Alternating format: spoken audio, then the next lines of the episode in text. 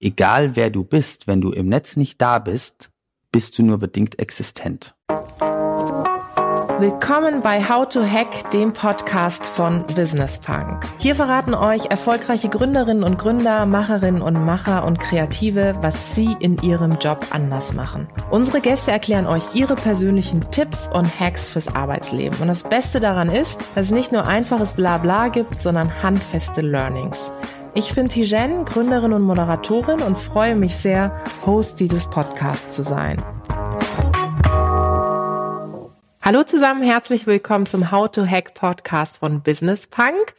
Ich sitze hier Daniel Mack gegenüber. Daniel Mack kommt ursprünglich aus der Politik, war lange dort, war auch mal Landtagsabgeordneter und hat dann gesagt, er macht was anderes, zwar auch in dem Feld, ist nämlich jetzt Politik- und Kommunikationsberater, ist auch sehr aktiv in diesem Internet da draußen und darüber sprechen wir unter anderem heute auch. Wir sprechen nämlich über das Thema Personal Branding. Herzlich willkommen, lieber Daniel. Hallo. Schön, dass du da bist. Wenn du mal so Revue passieren lässt, wie das bei dir angefangen hat mit Themenpositionierung, zum Experte werden. Wann war das und wie hat das begonnen? Es hat auf jeden Fall nicht so begonnen, dass ich mir irgendwann gesagt habe, ich muss mich positionieren und ich kenne diesen Begriff des Personal Brandings. Ich kann mir darunter was vorstellen, sondern ich bin 2005 in eine Partei eingetreten und habe einfach gesagt, wenn du für etwas stehst und für etwas einstehen willst, und an einer bestimmten Stelle Veränderung herbeiführen willst, dann musst du auch darüber reden.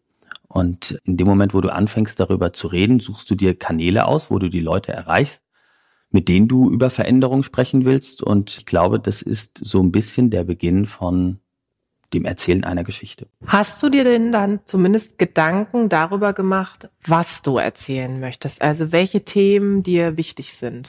Na, ich bin 2005 den Grünen beigetreten, weil ich das Gefühl hatte, Deutschland Anfang der Nullerjahre, das ist ein modernes Land, ähm, wir machen die Energiewende, wir stellen uns Fragen, welche Verantwortung wir in Europa übernehmen, ähm, wir überlegen, wie wir unsere sozialen Sicherungssysteme neu justieren können. Und ich wollte einfach, dass das weiter so der Fall bleibt. Deswegen bin ich 2005 den Grünen beigetreten. Ich habe gleich Wahlkampf gemacht und wie das in kleineren Parteien ähm, so ist, kommt man relativ schnell auch dazu, selbst eine Position zu entwickeln. Und ich habe dann 2006 zum ersten Mal mit 18, 19 für ein Parlament kandidiert und mir auch die Frage gestellt, jetzt muss ich mit dem, was ich will und was meine Partei will, muss ich Menschen erreichen. Und das kann ich nicht nur dadurch tun, dass ich Pressemitteilungen schreibe oder dass ich Plakate irgendwo draußen aufhänge, sondern ich muss die irgendwie auch im Netz erreichen. Und was macht man, wenn man kein Geld hat? Und wie macht man das dann mit Webseiten? Ähm, man fängt einfach selbst an und programmiert. Und das habe ich dann getan und äh, dann kommst du automatisch dahin und stellst dir die Frage, okay, was wollen andere eigentlich sehen, wenn sie auf eine Internetseite gehen? Ja, da muss es irgendwie den Button über mich geben, da schreibt man was rein. Was schreibt man da eigentlich rein? Ähm, dann geht es um die Position, was habe ich eigentlich für Positionen und wie stelle ich das dar? Schreibe ich da nur Text hin oder verwende ich auch Bilder? Und das habe ich einfach mit meinen Freunden mir selbst erarbeitet und in dem Moment, wo wir das alle ganz gut fanden, habe ich das dann mal online gestellt. Wann hast du denn mit diesem Online-Stellen auch konkret mit Social Media angefangen? Kannst du dich daran noch erinnern? Deine ersten Schritte sozusagen auch auf Twitter und so?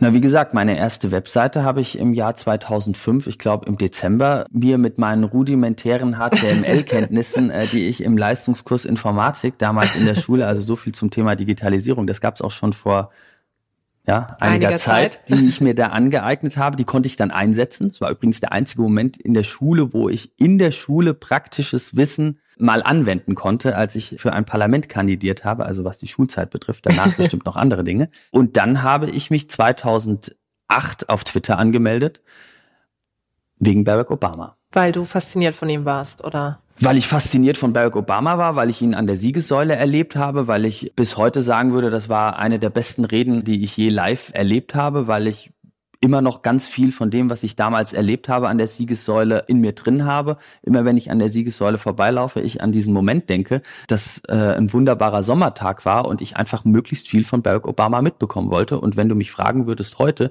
was ist der liebste Twitter-Account, dem du folgst, dann ist es immer noch der, dem ich zuerst gefolgt bin, also immer noch Barack Obama. Wenn wir nochmal einen Schritt zurückgehen und uns anschauen, gerade die ersten Schritte. Du hast erzählt, das hat dann mit der Politik im Grunde angefangen. Jetzt geht man in so eine Partei, dann irgendwann entscheidet man sich auch zu kandidieren und dann macht man ja auch Wahlkampf. Und da muss man sich eben genau überlegen, welche Position, welche Themen vertritt man, was passt zu mir, was passt nicht zu mir.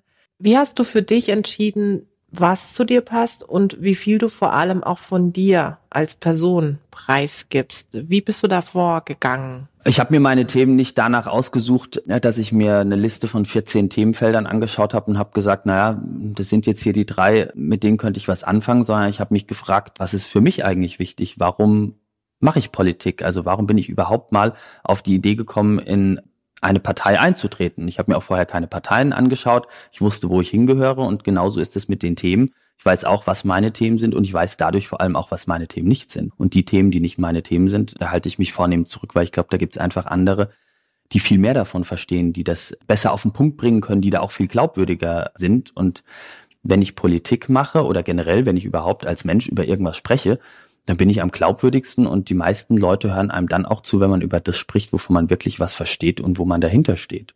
Und natürlich gibt es Unterschiede zwischen einer persönlichen Meinung und der Meinung einer Partei.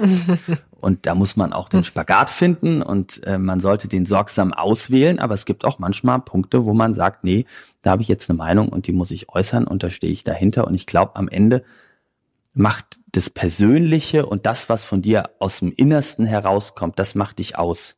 Und dann fangen Menschen draußen an zuzuhören, ähm, ihre eigene Position und ihre eigene Meinung äh, dazu zu entwickeln oder vielleicht auch eine Gegenposition einzunehmen. Aber ich glaube, so eine konstruierte Geschichte, es gibt jetzt ein Thema, das ist gerade en vogue, damit muss ich mich beschäftigen, da könnte ich Chancen haben, mich in den nächsten Jahren strategisch ganz gut zu positionieren. Dann mit einem Mediaplan oder einem, weiß ich nicht, einer richtigen Kanalmatrix und, äh, und einer Strategie vorzugehen, das bringt doch alles nichts. Hm. Würdest du sagen, du bist eine Marke? Nee, ich würde sagen, ich bin ein Mensch.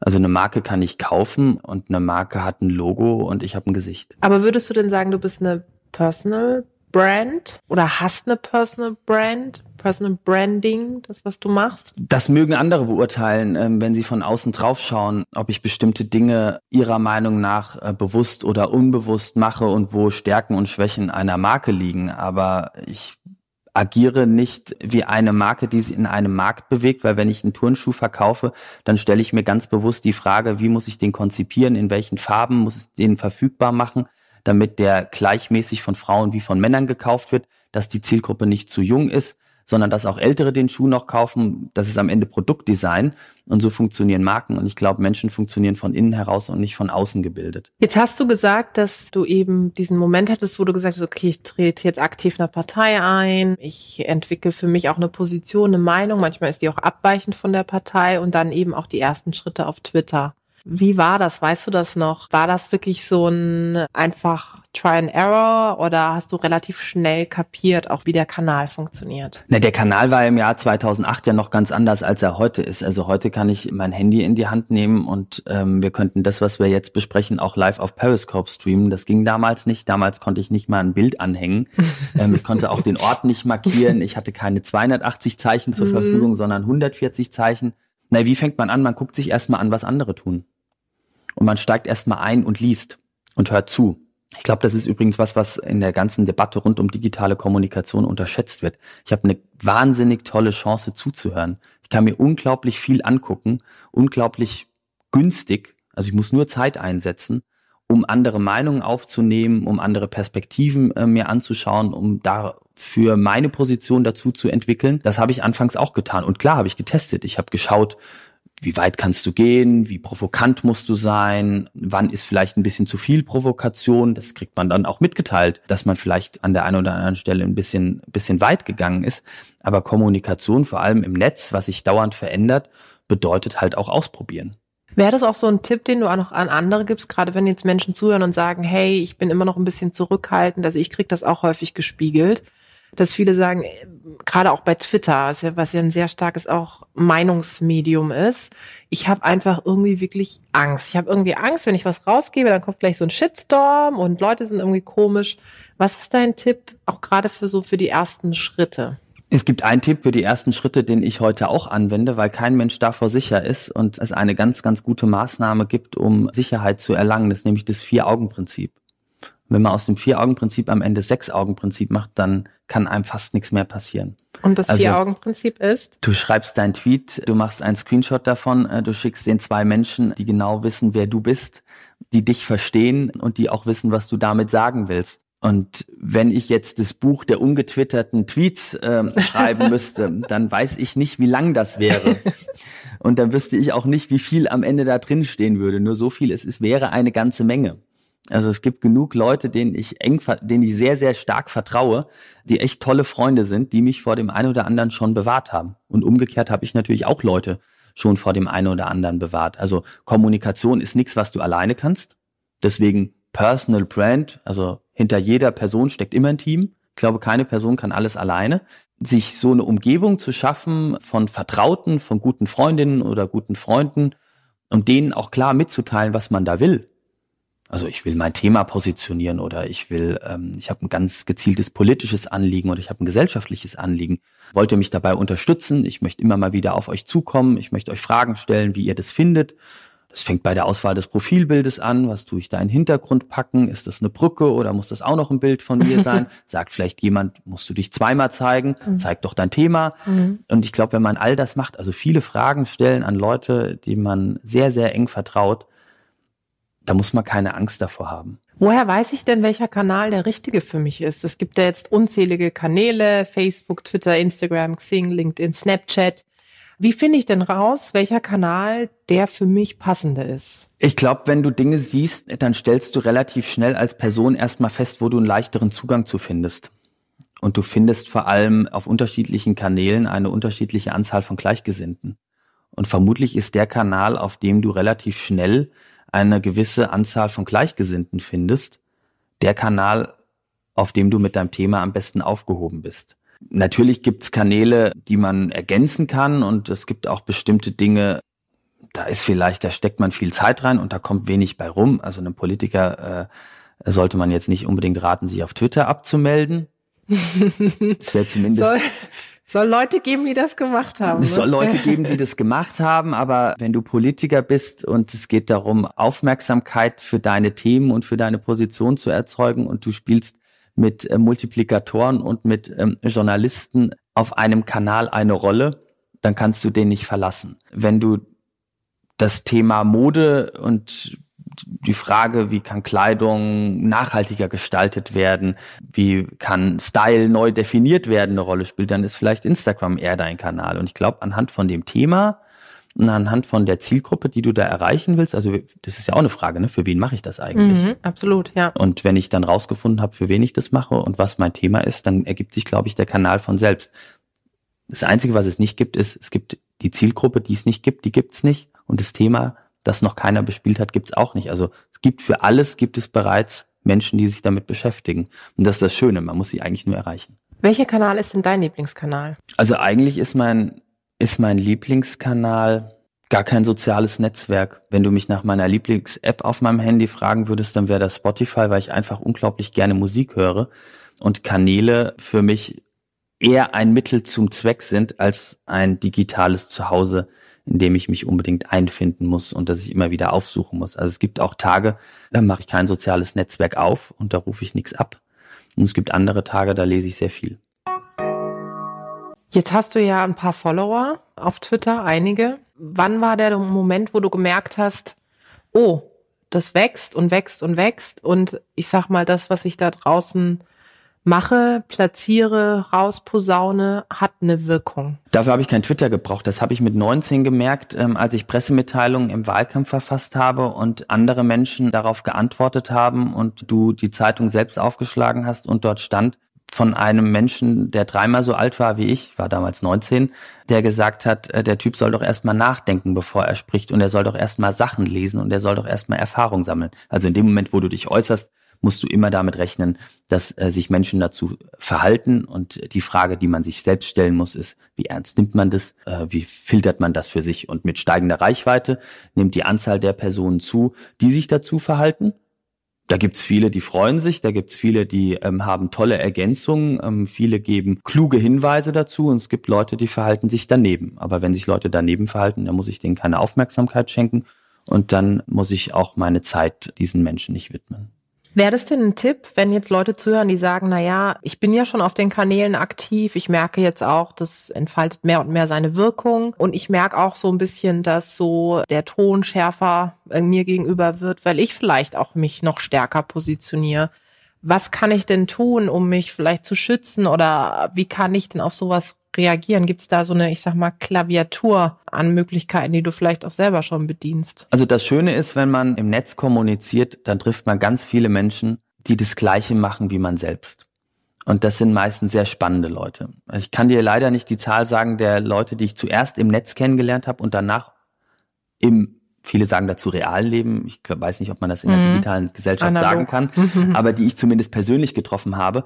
Und dann tauschst du dich ja auch mit denen aus. Und die tauschen sich mit dir darüber aus. Und dann kann man sich auf der einen Seite kann man sich gegenseitig unterstützen. Ich glaube, das sollte man. Also wenn jemand zu Unrecht angegriffen wird, dann kann man dazu auch einen Kommentar abgeben und kann Dinge entsprechend mal klarstellen oder kann auch mal deutlich machen, dass jemand die Grenze überschreitet. Und selbst gibt es am Ende die Möglichkeit, eine Person zu blocken. Und wenn das übertrieben wird, also wenn die, wenn die Art und Weise der Kommentierung übertrieben wird, dann gibt's am Ende den Weg, was das Juristische betrifft, nur über Anwälte und über Gerichte. Mhm. Hast du das schon mal gemacht? Dass du äh, gesagt hast, okay, das ist mir jetzt hier so weit, das zeige ich an? Ich hab, bin unterschiedlich schon vorgegangen. Ich habe Leuten schon geschrieben, habe gesagt, ich finde das nicht nett und habe dann auch die Erfahrung gemacht, in neun von zehn Fällen bringt das gar nichts. Mhm. Im Gegenteil, man mhm. stachelt es nur an. Mhm. Ich habe auch schon mit Menschen ähm, bin schon in den Dialog eingestiegen und habe versucht, da entweder dagegen zu halten oder auch deutlich zu machen, ähm, dass da der Tonfall überschritten wird und habe auch da festgestellt, dass es nichts bringt.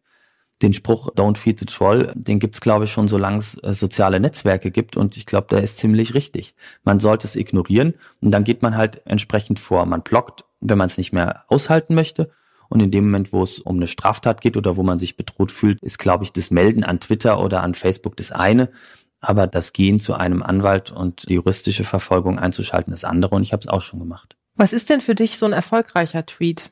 Woran misst du Erfolg oder vielleicht auch eine Wirkung an Reichweite, an zum Feedback, an Rückmeldung? Nicht an der Anzahl der Likes und nicht an der Anzahl der Reichweite, sondern an der Frage, wer von den Leuten, die mir tatsächlich wichtig sind und die ich schätze, hat damit interagiert, ob das ein Anruf war, ob das eine WhatsApp-Nachricht war, ob das ein Like oder ob das ein Kommentar oder auf Twitter eine Direktnachricht war, ist eine ganz andere Frage. Aber die Leute, auf die ich wirklich was zähle, wenn die mir die entsprechende Rückwirkung geben, dann kann das ein erfolgreicher Post gewesen sein. Was war denn so zuletzt ein erfolgreicher Post für dich, von dir? wo du sagst, wow, das, das war auch echt cool, da habe ich so viel tolle Rückmeldung von den Menschen, die mir besonders nahe liegen oder besonders auch nahe sind, erfahren. Äh, du machst die Posts ja nicht deswegen, um Reichweite zu gewinnen, sondern du machst die Posts ja eigentlich, um ein Thema zu positionieren und um damit andere zu involvieren.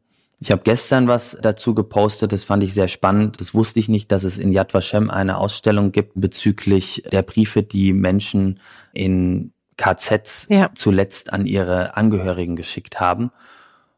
Und mich hat es einfach sehr gefreut, wer das alles geteilt hat überhaupt dieses Gefühl zu haben, du musst dich heute zu diesen Themen positionieren und es ist falsch zu sagen, das sollen andere tun, ich mache das nicht.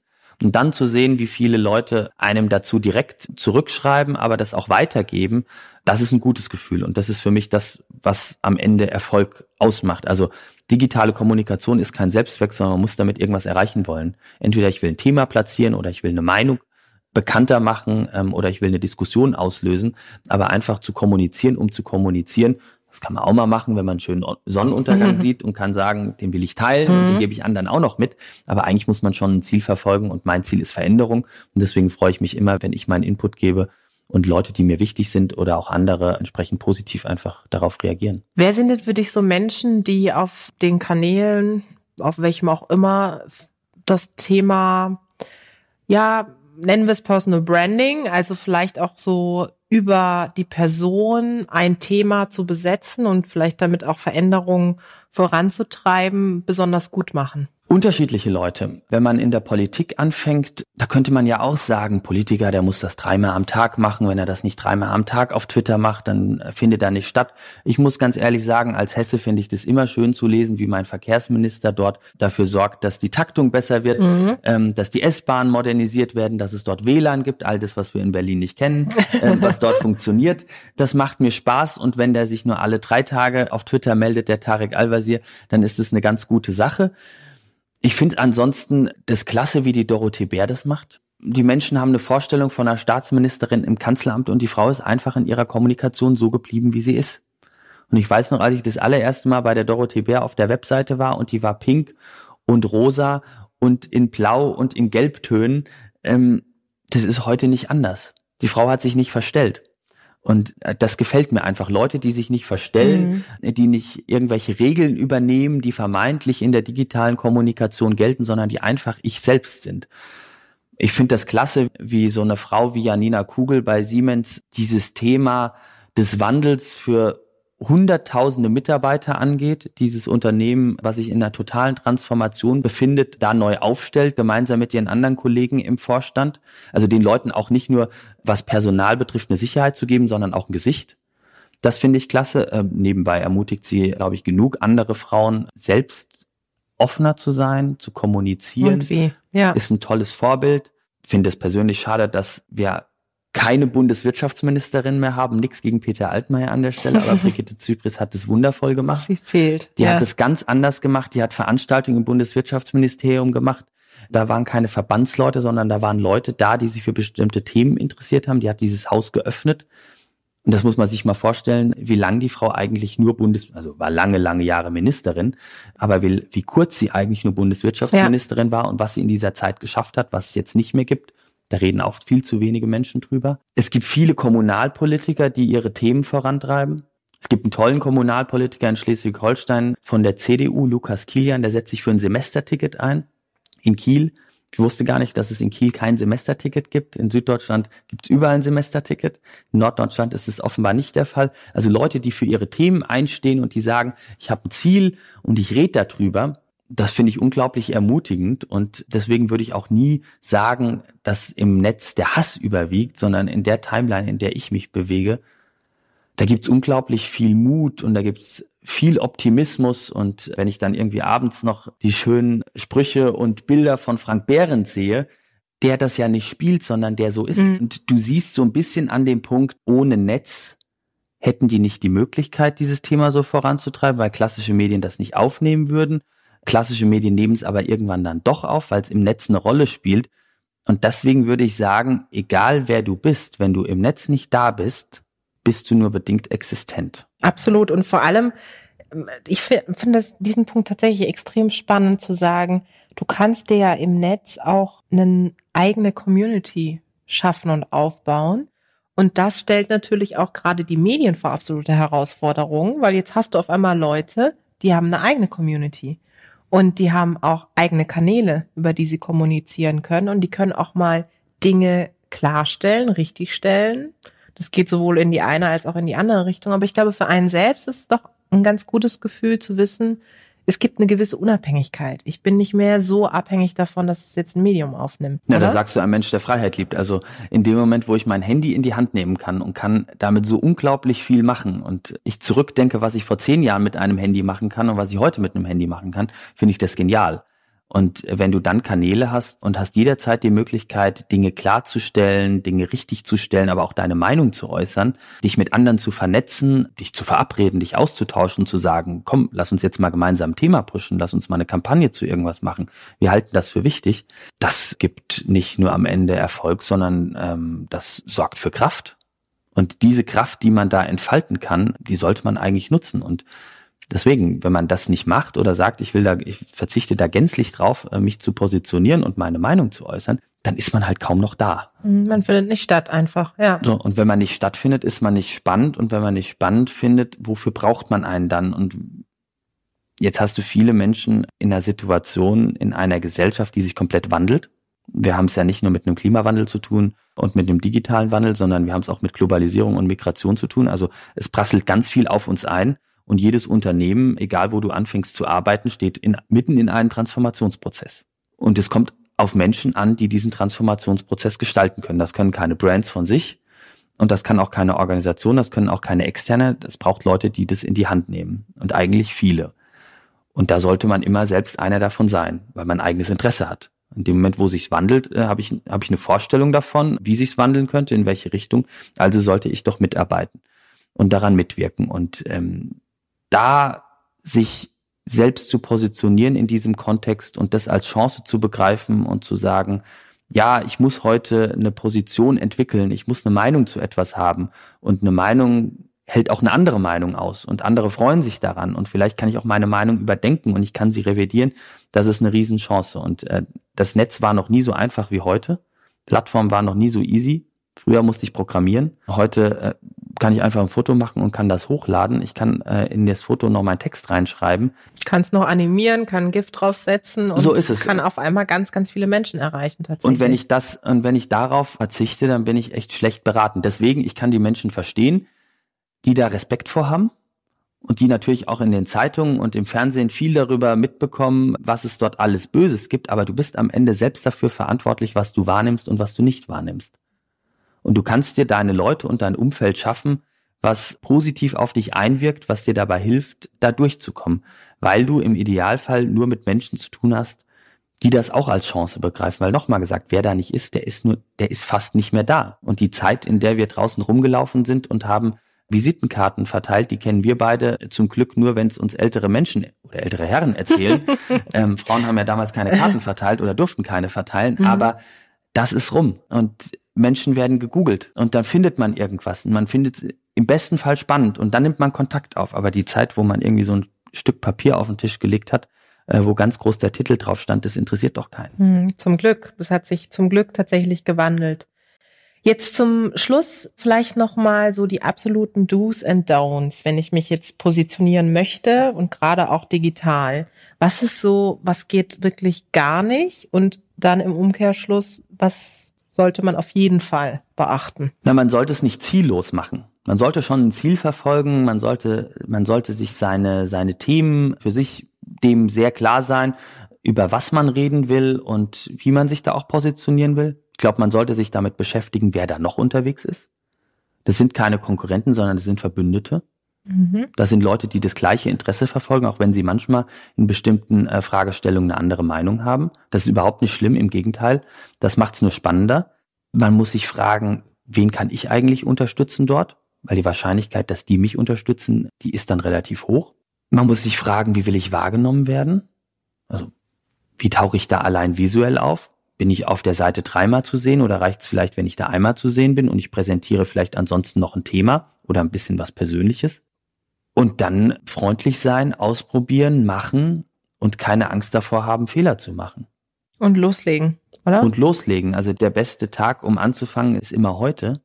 Und so wie man heute startet, so hört man auch nicht auf. Und man kann es immer wieder verändern. Man kann dort seinen Benutzernamen ändern, man kann die Hintergrundbilder austauschen, man kann sich neue Themen überlegen, man kann aus zwei Themen, die man anfangs hat, noch ein drittes Thema machen, man kann das dritte Thema wieder verwerfen und diese Freiheit, die man hat, einfach nutzen und sich mit Menschen umgeben und denen Fragen stellen, warum machen die das eigentlich, was wollen die? Weil am Ende geht's zumindest, glaube ich, schon vielen darum, mit dieser Veränderung klarzukommen und irgendwie ein Stück selbst mitwirken zu können, in welche Richtung es geht.